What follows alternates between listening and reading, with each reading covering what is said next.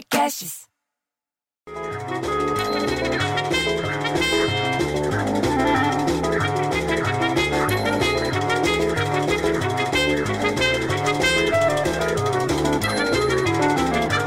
Pô, bicho, eu não acredito nisso.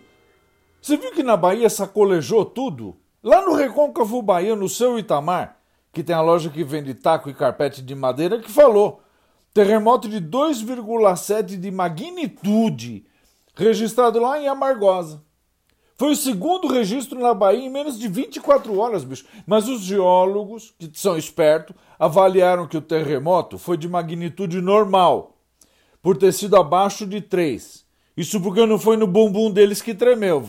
Porque diz que cidades do Vale do Jiquiriçá e do Recôncavo Baiano sentiu tremor mais forte de 4,6 na manhã do domingo, dia 30. Imagina, bicho, as cidades do Vale do Jiquiriçá, que puta susto, bicho.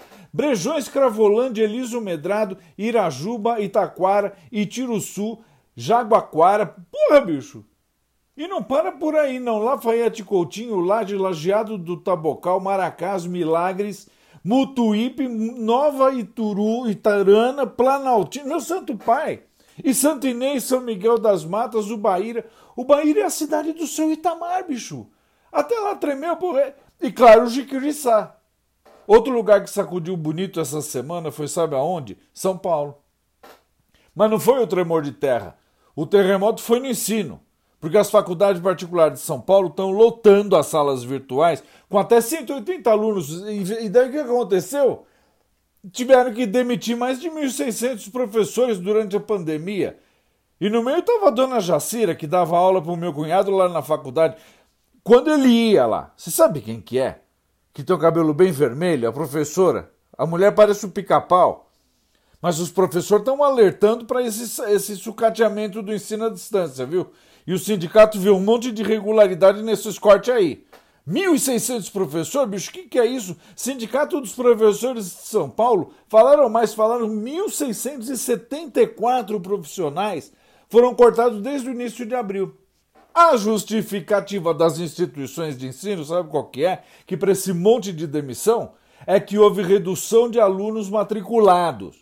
Algumas faculdades nem abriram o processo seletivo para o segundo semestre, bicho. Pô, eles também falaram que a evasão escolar e inadimplência são os responsáveis pelo desligamento. Ou seja, moleque cabula a aula, quem toma é o professor. E o meu cunhado cabulando junto para tomar cerveja ainda vai sem máscara. Aliás, falando em desligamento, fica ligado no que eu vou falar que tem a ver com faculdade, universidade, ensino, pandemia e pandemônio. Mais de um milhão de estudantes, bicho, mais de um milhão de estudantes fazem vestibular ao ar livre. Sabe aonde? Numa pista de corrida. Mas não tinha que correr. Era para evitar a transmissão do coronavírus, era uma, longe, uma mesa longe da outra. Nem o corona nem cola, não podia. Isso foi lá no, no, no Osasco ali, o bem queridão, no Uzbequistão. Uzbequistão. Eles levaram duas semanas para fazer a prova do, a porra dos exames, bicho. Eles disputaram 150 mil vagas nas universidades. Você acredita? Eu nem chegaria nos 100 metros rasos nessa corrida para a universidade. Ah, e para terminar, quarta-feira passada, começou a circular nova nota de 200 reais. Você sabia disso? Nota de 200 reais, bicho. Eu te pergunto, quem vai ter troco para dar para essa nota, cara? Eu fico tão puto, bicho, que eu prefiro ter um filho viado que um filho lobo guará. Ah, vou embora.